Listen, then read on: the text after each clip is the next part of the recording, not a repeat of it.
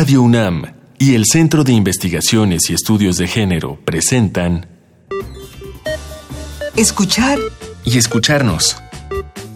Construyendo, igualdad. Esto es Escuchar y Escucharnos Construyendo Igualdad, un programa del CIEG y de Radio UNAM. Yo soy María Amalia Fernández. Muchas gracias por acompañarnos de nuevo. Este es nuestro último programa de la temporada. Y para cerrar, bueno, tenemos una invitada de lujo que nos da mucho gusto recibir. Está con nosotros la doctora Marta Lamas para hablar hoy sobre el debate feminista sobre el comercio sexual. Marta, bienvenida. Es un gusto tenerte en los micrófonos de Radio UNAM. Muchas gracias, Amalia. Buenas y buen día al auditorio. Marta es antropóloga mexicana, investigadora del Centro de Investigaciones y Estudios de Género de la UNAM, el CIEG, y catedrática de Ciencias Políticas en el Instituto Tecnológico Autónomo de México, ITAM. En 1990 fundó la revista Debate Feminista, en 1992 creó el, el, Grupo de Información en Reproducción Elegida, GIRE, con el fin de promover los derechos sexuales y reproductivos. Pertenece al Consejo Directivo de la Sociedad Mexicana Pro Derechos de la Mujer. En el año 2000 abrió el Instituto de Liderazgo Simón de Beauvoir. En 2003 contribuyó a la fundación del Colegio de Bioética AC. Ella es periodista y comentarista en la televisión, seguro ya, ya la conocen. Marta es muy, muy asidua en los medios. Y ha escrito libros y artículos académicos con el propósito de abrir el discurso público sobre feminismo, género, prostitución y aborto. Y pues bueno, les repito nuestro tema de hoy, el debate feminista sobre el comercio sexual y hay muchas cosas que, que, discutir al respecto, Marta, porque no solo es una transacción económica, tiene implicaciones sociales, legales, morales, uh -huh. amplísimas y sobre todo involucra a seres humanos. En este caso hablaremos de la situación de las mujeres uh -huh. en cuanto al trabajo claro sexual. Sí. Para comenzar tenemos preparado una introducción por parte de nuestra producción. Vamos a escucharla.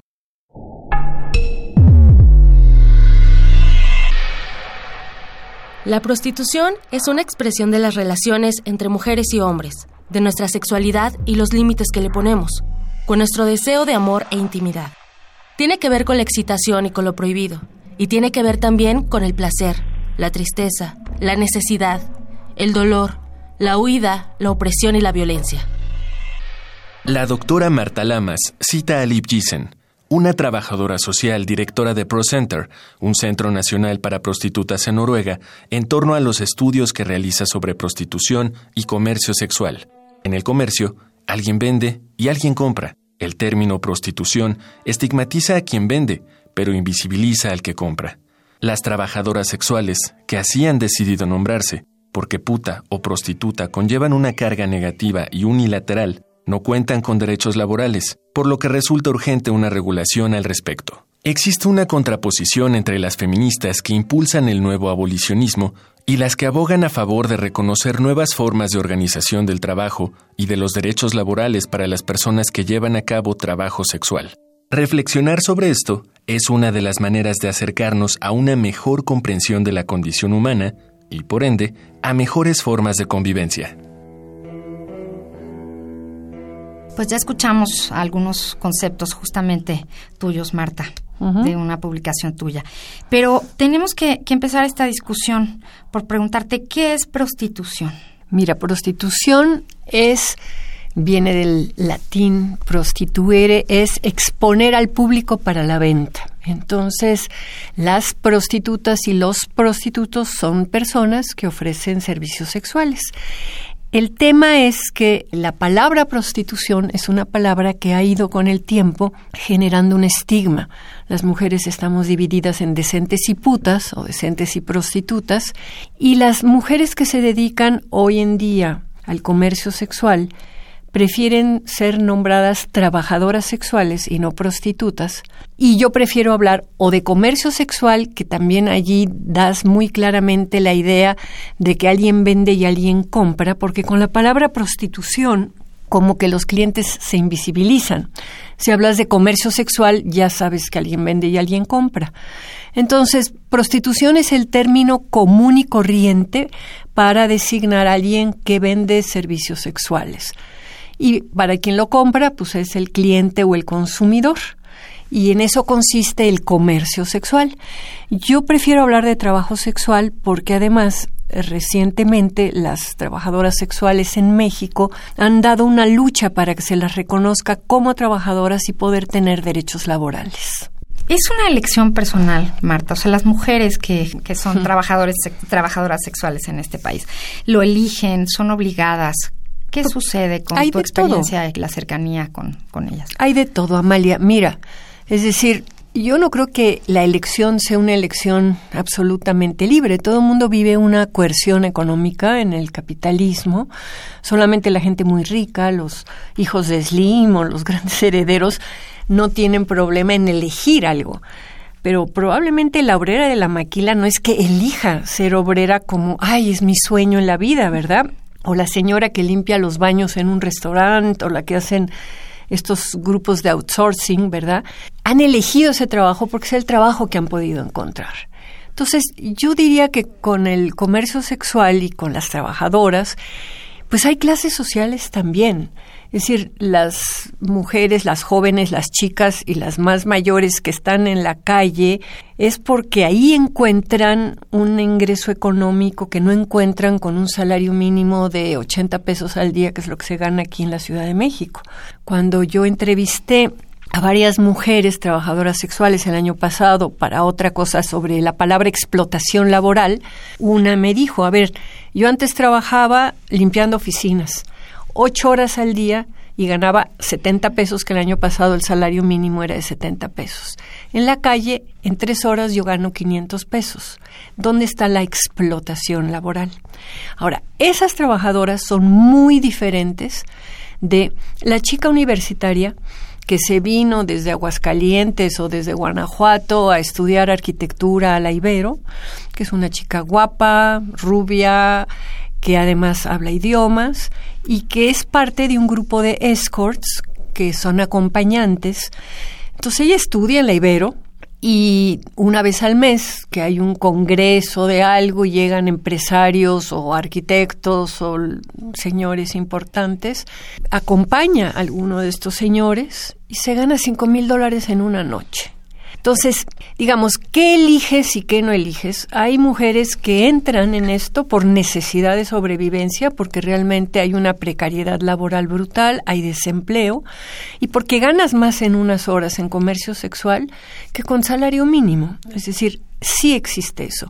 Luego hay otro tipo de mujeres que tienen un trabajo, son secretarias, son meseras, son cajeras, y de vez en cuando salen o con el jefe o con un compañero y entonces él las lleva a comprarle los útiles al hijo o a comprarle la chamarra a la hija y les hacen regalitos y ellas saben que luego tienen pues que aflojar, ¿verdad? E irse con él a un hotel. Eso también es una forma, digamos, de intercambio de trabajo sexual. No es un trabajo diario, es más esporádico, pero es un trabajito que hacen para poder tener cierto tipo de cosas. Y luego está otro nivel en donde ganan mucho dinero y en donde es una elección verdaderamente económica y en donde hay toda una estrategia de trabajar ahora que soy joven y bella, ¿verdad? Y ahorrar, invertir y saco mi coche y mi departamento, etcétera, etcétera. Y también existe lo otro, también existen mujeres que son engañadas, mujeres que son enamoradas y que cuando quedan embarazadas le retienen al hijo para obligarlas a trabajar. Es decir, hay que diferenciar, ¿no? Y sí hay una, se llama prostitución forzada, ¿no? Que se, se acerca mucho a la trata. La trata implica captación, traslado y retención. Y aquí hay unas formas muy locales mexicanas, ¿no? Como la que pasa con los padrotes de Tlaxcala, de enamoramiento, se casan falsamente frente a un juez, ¿verdad? Toda una estrategia. Toda una estrategia y en donde este enamoramiento va a ser un gancho muy importante para luego obligarlas a entrar al mundo del comercio sexual. Entonces podemos ver que este estereotipo de película antigua mexicana no existe como tal, que hay diferentes mujeres, diferentes situaciones y diferentes maneras de ejercer. Exactamente. Muy bien, pues Marta, tenemos cada semana una recomendación musical. Esta semana elegimos al grupo mexicano Panteón Rococó, que se caracteriza por su fusión de ritmos, rock, ska y ritmos mexicanos y sobre todo por sus letras. Sus letras son de denuncia, de situaciones sociales, son de soledad y de amor y son muy contundentes. Y yo quiero decir que es uno de mis grupos mexicanos favoritos. La canción de hoy es Vendedora de Caricias. Oh, muy bien.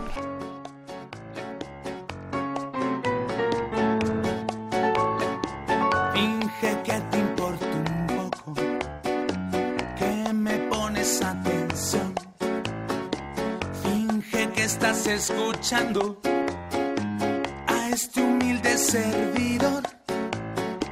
Finge que me conocieras, que no es una noche más. Vendedora de caricias, ayúdame a olvidarla. Que esta noche estoy muy solo,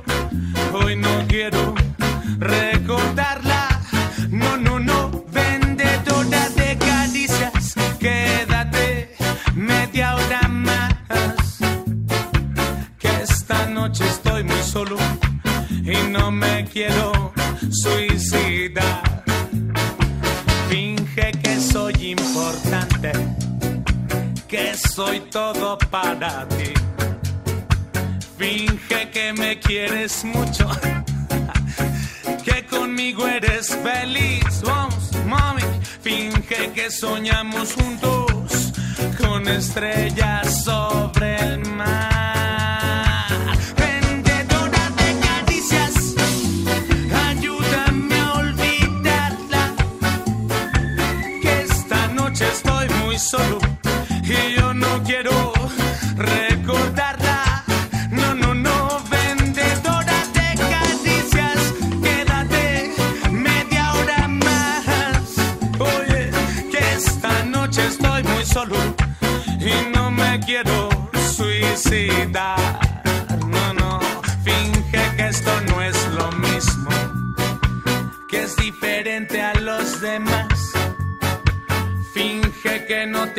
cansado de este tonto trovador.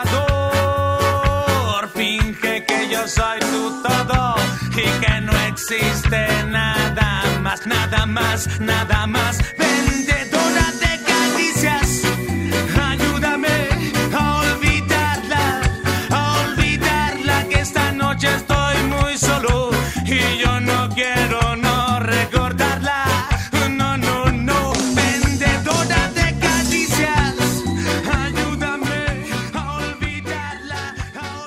Fue Vendedora de Caricias de Panteón Rococó. Y escuchamos, finge que te importa un poco, que me pones atención. Finge que me conocieras, que no eres una noche más. Y esto me lleva a lo que ya nos comentaste, Marta, el asunto de, ellas. ¿Por qué este trabajo? Pero entonces vamos a la otra parte. ¿Por qué los hombres en este caso, como estamos hablando de las mujeres, bueno, tengo que preguntar a los hombres, aunque hay diferentes situaciones. ¿Por qué los hombres pagan este servicio sexual? Bueno, yo tengo que aclarar que yo no he hecho investigación con clientes. He leído y hay muchas investigaciones sobre clientes, sobre todo en Europa, porque los europeos se dieron cuenta que no podían acabar con la oferta de trabajo sexual que hacen las mujeres y que también hacen algunos hombres, justamente por la cuestión laboral. Entonces decidieron atacar la demanda de servicios sexuales y eso implicó focalizarse en los hombres en los clientes. Y lo que ha sido muy interesante de la mayoría de las investigaciones es que son hombres comunes y corrientes, muchos de ellos bien casados, enamorados de su mujer, con una buena relación sexual, pero que quieren variedad. Ese es el porcentaje mayor de los clientes. Quieren variedad dicen, sí, yo tengo una buena relación y mi mujer no tiene por qué enterarse que me voy de picos pardos por ahí, ¿verdad? Pero yo sí necesito cambiar un poquito. Luego hay otro segmento de hombres que sí son hombres solos, que no tienen una pareja, no tienen compromiso y pues que tienen lo que ellos llaman sus necesidades fisiológicas y que entonces las solventan pagando los servicios.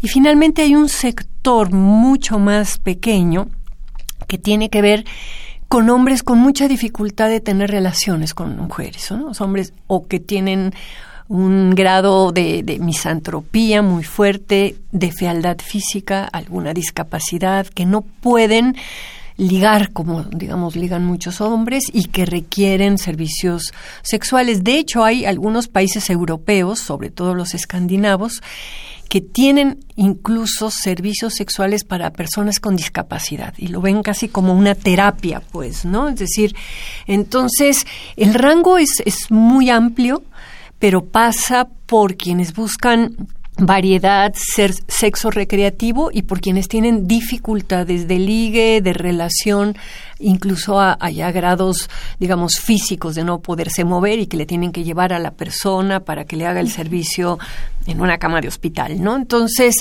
sí hay mucha investigación sobre los clientes. Yo no he hecho investigación en México sobre los clientes. ¿Y cuáles son las posiciones en el mundo con respecto al comercio sexual? Eso es bien interesante, Amalia. Mira, digamos que en el mundo el comercio sexual siempre fue visto como un mal inevitable y durante mucho tiempo y sobre todo en el siglo XIX se afianzó la idea de que las prostitutas, así se las llamaba, eran necesarias para preservar la virtud de otras mujeres, con eso de que tenías que llegar virgen al matrimonio y que no se entendía que hubiera la libertad sexual que hoy en el siglo XXI existe, pues esos eran los espacios, ¿no? En donde los hombres solventaban estas necesidades fisiológicas que tanto los apuran a ellos. Y ya después lo que pasó fue que se aceptó, digamos, el comercio sexual pues, como una realidad. Y va a ser justo alrededor de fines de los 90 y principios del año 2000 cuando dentro de este gran convenio que se hace, que fue el documento de Palermo, el protocolo de Palermo, para controlar el tráfico de armas, de drogas y de personas, que el tema de la trata de personas con fines de explotación sexual va a cobrar una importancia mediática impresionante y política también. Y entonces allí van a surgir muchísimos grupos ONGs, feministas, grupos religiosos, que van a plantear que todo el comercio sexual acaba en trata y que siempre el comercio sexual es violencia hacia las mujeres y que siempre el comercio sexual denigra a la, persona que da el servicio, no a la que compra, ¿no? Y frente a eso, los propios grupos de trabajadoras y también intelectuales y otros grupos de feministas va a plantear que no, no es esto de esa manera, que hay distintas formas de comercio sexual, que indudablemente hay trata y que hay que luchar contra ella y que es una realidad espantosa, pero que las proporciones en términos de porcentajes de personas que son víctimas de trata y el número de mujeres que eligen el trabajo sexual, ¿verdad? Pues nada que ver. Es decir, tú vas a encontrar en el mundo cifras de cientos de personas rescatadas como víctimas de trata y vas a encontrar millones de personas que se dedican al comercio sexual. Entonces, hay una discusión ético-política en torno a qué significa usar tu cuerpo mediando el dinero. Hay una filósofa que se llama Marta Nussbaum que hace un alegato maravilloso en donde dice no nos debería de preocupar cuando las mujeres que tienen recursos económicos de clase media para arriba y las que tienen universidad deciden elegir el comercio sexual. Bueno, adelante. Nuestro problema es cuando son las mujeres que no tienen recursos, las mujeres más vulnerables, las que tienen eso como una tablita de salvación y muchas de ellas entran al trabajo sexual sintiéndose mal, sintiéndose avergonzadas, sintiéndose culpables, con el peso del estigma de ser puta. ¿no? Entonces, hay un tema económico que hay que resolver. Y ese tema económico que hay que resolver no lo vas a resolver fácilmente prohibiendo el comercio sexual o, como dicen las abolicionistas, aboliendo el comercio sexual. Ahora, el trabajo sexual no es un trabajo como cualquier trabajo. A nadie le da vergüenza decir yo soy secretaria, yo soy empleada, yo soy mesera. Nadie te va a decir yo soy puta o soy trabajadora sexual. Solo las ahorita muy activas en la cosa política lo dicen. Y visibles. Entonces, hay hay muchas personas que han analizado lo que se llaman mercados nocivos.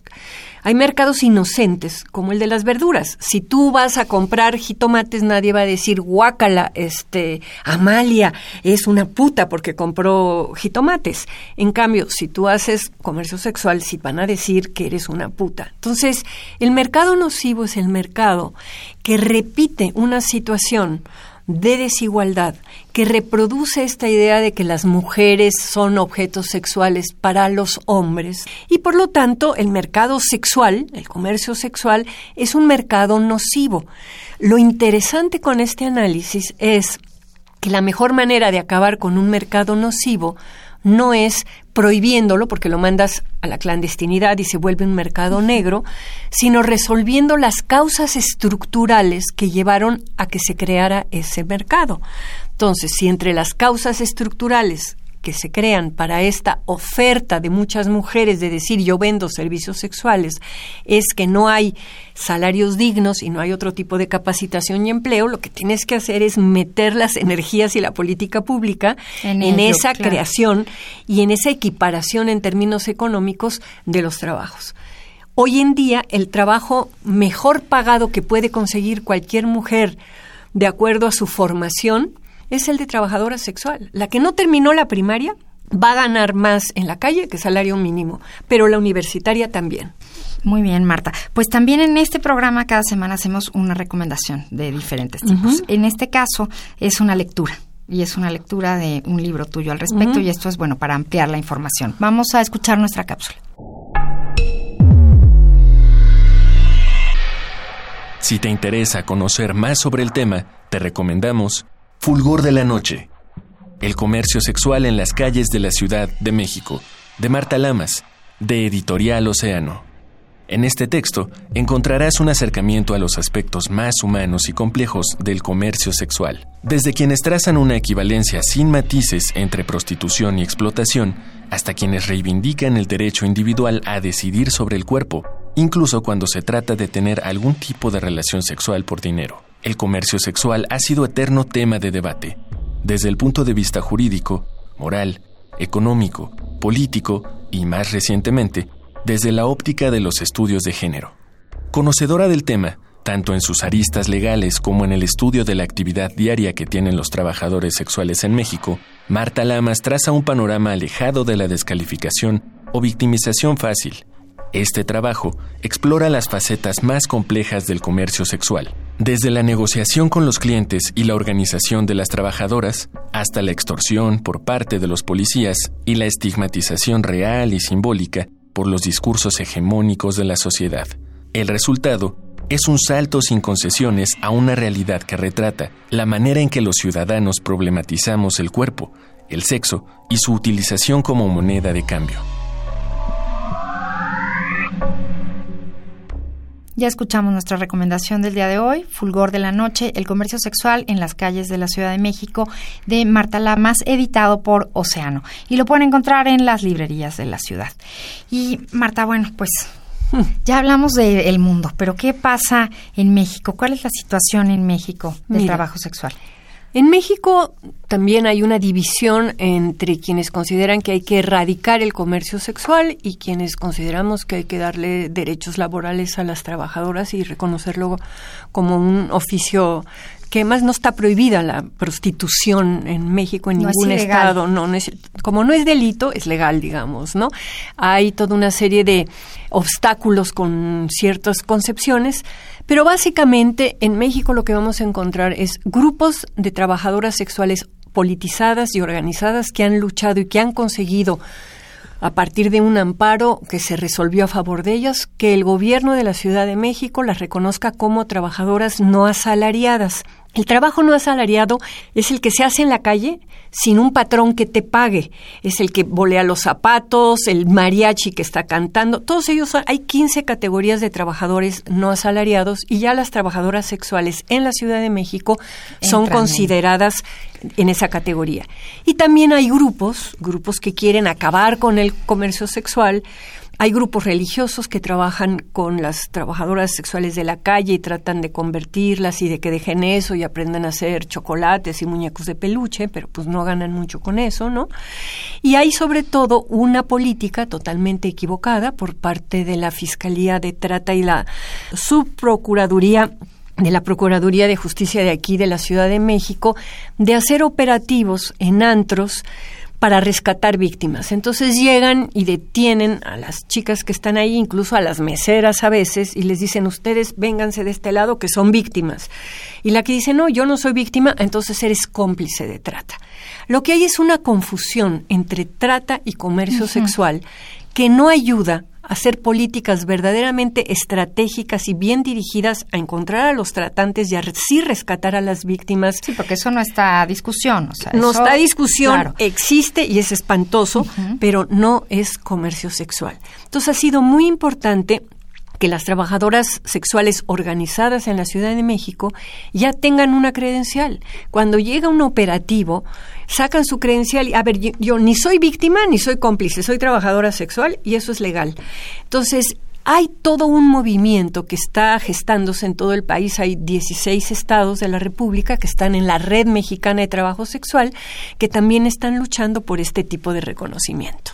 Pues Marta, ya se nos terminó este programa. se terminó el tiempo, bueno. que fue, bueno, en un suspiro.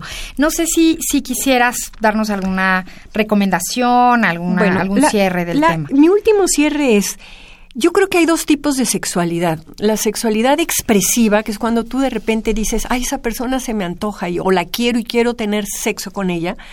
Y está la sexualidad instrumental. Ah, si yo me acuesto con esa persona, voy a conseguir algo. Dinero, una cena, un viaje, matrimonio o lo que sea.